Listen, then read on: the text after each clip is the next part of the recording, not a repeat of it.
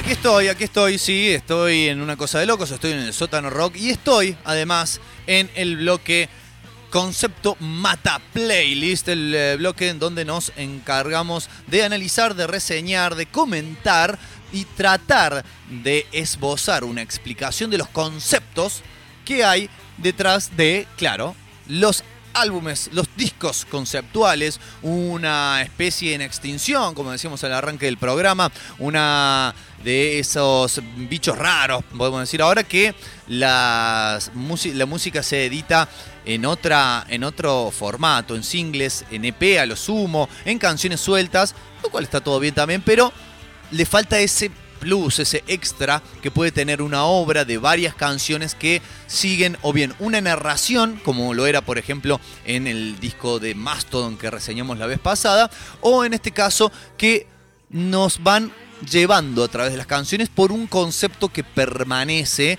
y que además abarca no solamente desde lo lírico, desde las letras, sino que también se ve involucrada la cuestión sónica. Porque claro, lo que vamos a hablar en la jornada de hoy, o del disco del que vamos a hablar en la jornada de hoy, es nada más y nada menos que de Babasónica, el cuarto álbum de estudio de los Babasónicos, la banda eh, argentina, bonaerense, podríamos decirle, de, creo que son de Lanús, si no me equivoco, no viene al caso editado en aquel entonces año 1997 por Sony Music y que me gustaría antes de entrar a lo que es el contenido del disco en sí, podré ofrecer una especie de contexto de lo que significa también este disco dentro de lo que es hoy, año 2021, la discografía de Babasónicos. Porque sucede algo que me parece también importante recalcar. Para quienes hayan eh, de alguna manera crecido o conocido a los babasónicos del siglo XXI, por decirlo de alguna manera, del año 2000, no sé, tres en adelante, este, posiblemente les parezca casi surrealista de que esa banda, que conocieron esa banda que podríamos decir casi que está más cerca del pop que del rock, eh, haya generado un álbum como este, les parecería sorpresivo, así como también si hubiese personas que solamente escucharon los primeros cuatro discos de la banda, como por ejemplo hasta este, les parecería posiblemente que no es, no puede ser ni a palos la misma banda que edita los discos y las canciones que edita hoy en día, aunque obviamente la, voz de Dargelos, de Adrián Dargelos, es tan inconfundible que terminarán diciendo, no, sí, che, parece que es nomás la misma banda. ¿Qué pasaba con Babasónicos en sus primeros, podríamos decir, hasta sus primeros seis discos? Eh, era que cada uno de ellos, incluso, nosotros elegimos este, pero podríamos casi decir que cada una de, esas placas, de esos discos, serían en sí discos conceptuales, porque se digamos, no sé si se tomaban el trabajo o tomaban la decisión de que cada disco fuera bastante, no sé si completa, pero sensiblemente diferente al anterior. Así es como eh, Pasto tiene una cuestión medio neo-hippie, bien de principios de los 90. Mm, Trance Zomba se ve más... Eh, influenciado y embebido en los géneros de la música negra, como el soul y el funk. Eh, después tenemos a Dopádromo, que es como una especie de ejercicio de futurística, donde imaginan cómo sería la música del siglo XXI. no terminó siendo tan diferente. Y en este caso particular, el de Babasónica, se vino la oscuridad como nosotros cuando empezamos el programa ahora a las 7 de la tarde. Llegó la oscuridad a la música de Babasónicos. Siempre habían tenido un perfil marcadamente rockero en sus eh, primeros álbumes, eh, con eh, la participación de guitarras distorsionadas. Era, podemos decirlo sin lugar a dudas, una banda de rock. Una banda de rock díscola, ¿no? Que se atrevía ya desde aquel entonces, desde el principio de su carrera, a incursionar en cosas, a pisar terrenos que muchas de las bandas del rock nacional de por aquel entonces, que todavía estaban muy encasillado dentro de una serie de prejuicios, muchas bandas no se hubiesen animado a hacer, pero con una carga importante de distorsión, de agresividad, si le queremos decir, desde lo musical, siempre hablando. Pero en Babasónica esto tomó forma y además se consolidó desde, me parece, un vocablo fundamental para entender este disco que es el barroco. ¿no? Uno ve la tapa del disco, la pueden ver o la pueden googlear o pueden entrar a las historias del Sótano Rock en Instagram o a la página en Facebook del Sótano Rock y ver el flyer que hemos elaborado para la difusión de este programa y van a ver una cabeza cortada en un mantel con velas derretidas, una mesa, un color magenta muy fuerte, como una imagen muy sobrecargada, con colores muy estridentes y a la vez también muy oscura, ¿no? Cuando uno tenía el compact, en aquella época todavía había compact CDs eh, en la mano o el cassette incluso, sí, todavía se editó un cassette de este disco, eh, era una imagen oscura que no se dejaba ver a, a simple vista y que esto también refleja en gran medida el espíritu de la música contenida en este álbum, un disco muy, muy influenciado, entre otras cosas, por Black Sabbath. Vamos a escuchar una canción de referencia donde hace referencia también clara a una de las temáticas del disco. El tema se llama Demonomanía.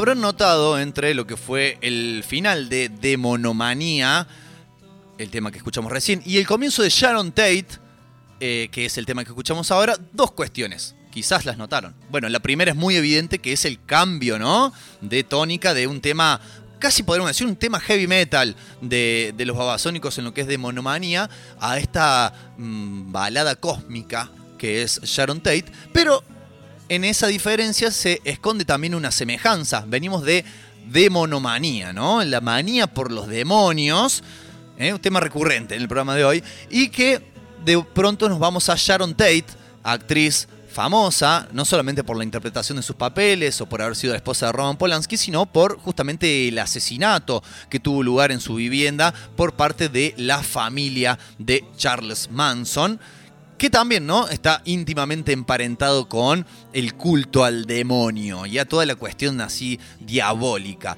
Es justamente este uno de los temas, una de las temáticas que atraviesa el disco. Ya habían coqueteado los babasónicos con esta cuestión de, ser una banda diabólica eh, en discos anteriores, más concretamente el último tema del de, disco anterior, Dopádromo, podríamos casi decir que se trata de un tráiler de este disco. Es como que nos previsualizaron en el tema que se llama Su Siervo, eh, donde es un tema pesado y donde hace referencia justamente en sus letras al diablo, así de una te lo digo, al diablo. Eh, nos venían mostrando entonces esta beta y es casi como si fuese el primer tema de este disco, en vez de ser el último del anterior. Y acá exacerban toda esa cuestión, esa carga lírica que entiendo yo por algún lado también tiene que ver con eh, la búsqueda del escándalo, ¿no? Babasónico siempre ha sido creo que lo sigue siendo hoy desde un lugar diferente, pero siempre ha sido una banda a la cual le gustó no solamente romper los moldes, sino también este, provocar cosas en el público y en la, gente en general. Y el hecho de este, mentar al diablo en un país que por momentos se torna tan pacato y conservador como la República Argentina, ciertamente tiene ese efecto, ¿no? De sacudir pelucas, de levantar alguna ceja, de que alguna señora que va a tomar la Eucaristía los domingos a la iglesia se escandalice y pida que prohíban sus recitales y cosas por el estilo. Eh, pero también volvemos, retrocedemos un poquito en esta alocución y vamos a ocuparnos, además de lo que es lo lírico temático, esto de el diablo, eh, de las dicotomías existentes en, sobre todo, el sonido o la composición misma de las canciones en, este disco. Es como que hay dos vertientes principales para los temas eh, en esta placa. Está los temas rockeros, que hoy, como decíamos, poseen una influencia eh, por ahí de Black Sabbath, lo más evidente sobre todo en el primer disco, con el, que, el primer tema, perdón, con el que abrimos este bloque, que fue Ego Crypta, eh, pero también presente en algunas otras canciones como Calmado Matamos al Venado, como en Pasional. Eh, una carga sabatiana importante desde lo sonoro y desde lo temático, pero temas de rock fuerte para definirlo de alguna manera, y por el otro lado, baladas etéreas, acústicas, suaves, donde bajaban mil cambios y donde casi, nuevamente lo decimos, parecía una banda mm, diferente, ¿no? Esta cuestión de jugar con las dualidades, con los dos lados de la moneda, eh, y de esa manera van construyendo como si se tratara de mm, poner un ladrillo sobre otro que no tienen que ir perfectamente alineados porque si no, no encajan, la pared queda débil, tienen que tener una estructura donde estén un poco corridos. Bueno, así fueron construyendo este disco del año, como decíamos, 1997 y que sigue siendo al día de hoy el disco más pesado de la discografía de Babasónicos y un disco donde eh, creo yo, al día de hoy pocos temas han sobrevivido y siguen estando presentes en su set en vivo. los sets en vivo de aquella época para lo que fue la gira de presentación de este disco, todavía mantenían una constante de las actuaciones de Babasónicos que era toda su estética escénica, que la mostraban por un lado en las actuaciones en vivo y también en los videos que ellos mismos hacían en aquel entonces, en los videos musicales de las canciones, una estética bien trash, ¿no? Una estética trash, entiéndase como basura y no como el thrash metal de eh, Metallica, Megadeth, Slayer y demás bandas. Una estética de, de, basura, de, muy de, película clase B, ¿no? De, mm, de vestimenta que parece totalmente inadecuada para lo que sería una banda de rock y para lo que sería una persona que camina por la calle también. Colores eh, chillosos por momentos o demasiado oscuros por otros. Bueno, eh, mantenía en aquel entonces todo una especie de combo, podríamos decir, una especie de pack eh, en el cual metían todas estas cuestiones y las iban madurando, procesando hasta lograr el resultado final. Vamos a escuchar un tema más y vamos también después del mismo a narrar otro de los conceptos que desarrollan los babasónicos en este disco. Vamos a escuchar un tema, uno de los que mm, viene por el lado de los más tranquilos. La canción tiene un nombre muy sugerente y se llama Esther, narcótica.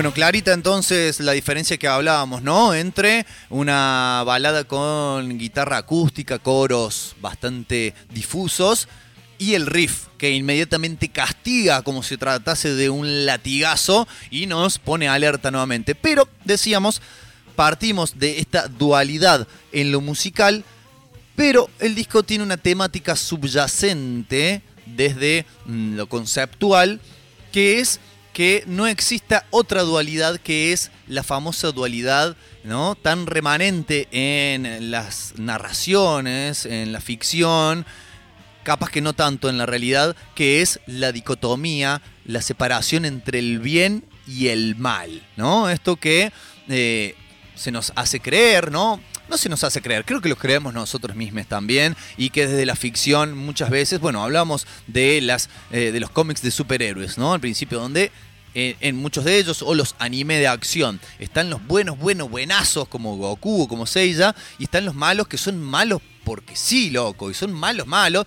Bueno, lo que propone Babasónicos en esta placa y en algunos otros puntos de su discografía también, pero creo que es el momento en el cual este, más se profundiza, es en el concepto de lo amoral. No hay según esa concepción de la vida, de la amoralidad, de la falta de moral, de un código que nos diga qué es lo bueno y qué es lo malo, si eliminamos eso y somos amorales, existen solamente acciones. No hay acciones buenas o acciones malas, hay acciones. Y que también, y en esto creo que es la parte más lúcida de este concepto, van a depender de cómo se interpreten. ¿no? Y esto pasa todo el tiempo en la vida real. Una acción que alguien tome, por ejemplo, tirarle un piedrazo a un policía. Y eh, para gente adepta a lo que, entre comillas, se llama la moral y las buenas costumbres, las instituciones, eh, la bandera argentina y qué sé yo, y tirar una piedra a un policía, mal. Pero para un anarquista, para una persona que ha sufrido en carne propia la violencia policial, tirarle una piedra a una policía, bien. Y así, un ejemplo burdísimo, pero creo que sirve como para ejemplificar una gran cantidad de este, cuestiones que suceden a cotidiano en la vida en sociedad y que tienen esta cuestión de que todo depende en realidad quizás no todo, pero una gran cantidad de cosas dependen de ciertamente el cristal a través del cual se las esté observando.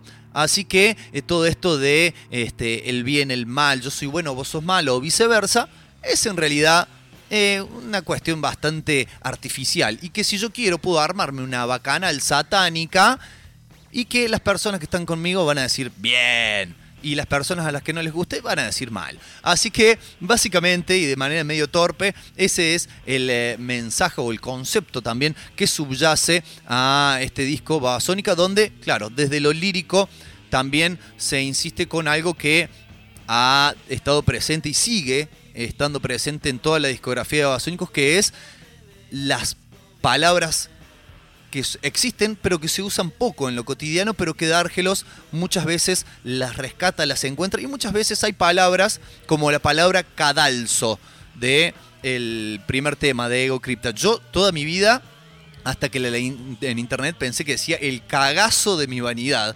Y no, es el cadalso que es la tabla un tableado sobre el cual se practican ejecuciones. Entonces el cadalso de mi vanidad sería la muerte del ego, ¿no? Pero dicho de una manera más poética, si se quiere, rescatando palabras que tiene el idioma español, que es vastísimo, y que sirven para denominar exactamente lo que nos quiere decir. Yo les quiero decir, amigos, amigas y amigues, que hemos llegado al final. Hemos llegado al final de este programa que se ha pasado volando, ¿eh? como, como la vida. Se ha pasado volando, pero ya tenemos que cerrar el telón de esta edición de Una Cosa de Locos, de esta nueva entrega de Concepto Mata Playlist. Lo vamos a hacer, claro, con el tema que cierra la placa de Babasónica, que cierra el disco. Un tema recordado además por haber tenido un videoclip donde la vedette Panam viajaba en limusina y se cambiaba en la misma y hacía como una especie de dealer o que cada atuendo que se ponía iba eh, eh, correspondiendo a una ocupación diferente, pero que desde su nombre ya nos indica también nuevamente, nos vuelve a introducir en esta temática diabólica porque se llama el adversario, que es como se denomina, ¿no? Satanás, Belcebú, etcétera, etcétera, en varios pasajes de la Biblia, ¿eh? el adversario el que está del otro lado. Volviendo a insistir con esta cuestión ¿no? del bien y del mal. Eh, nos volveremos a encontrar el próximo jueves a partir de las 19 horas en el sótanorock.com. Recuerden, mañana, viernes, a partir de las 20.15, Cine Club Came House por esta mismísima sintonía con The Hateful Eight. Y bueno, las delicias de escuchar radio linda, bien hecha. Nos despedimos entonces, que tengan un excelentísimo fin de semana y nos vamos con una dosis de, podríamos decir, una, un proto metal industrial argentino. Estos babasónicos del disco Babasónica y esto es El Adversario. Chau.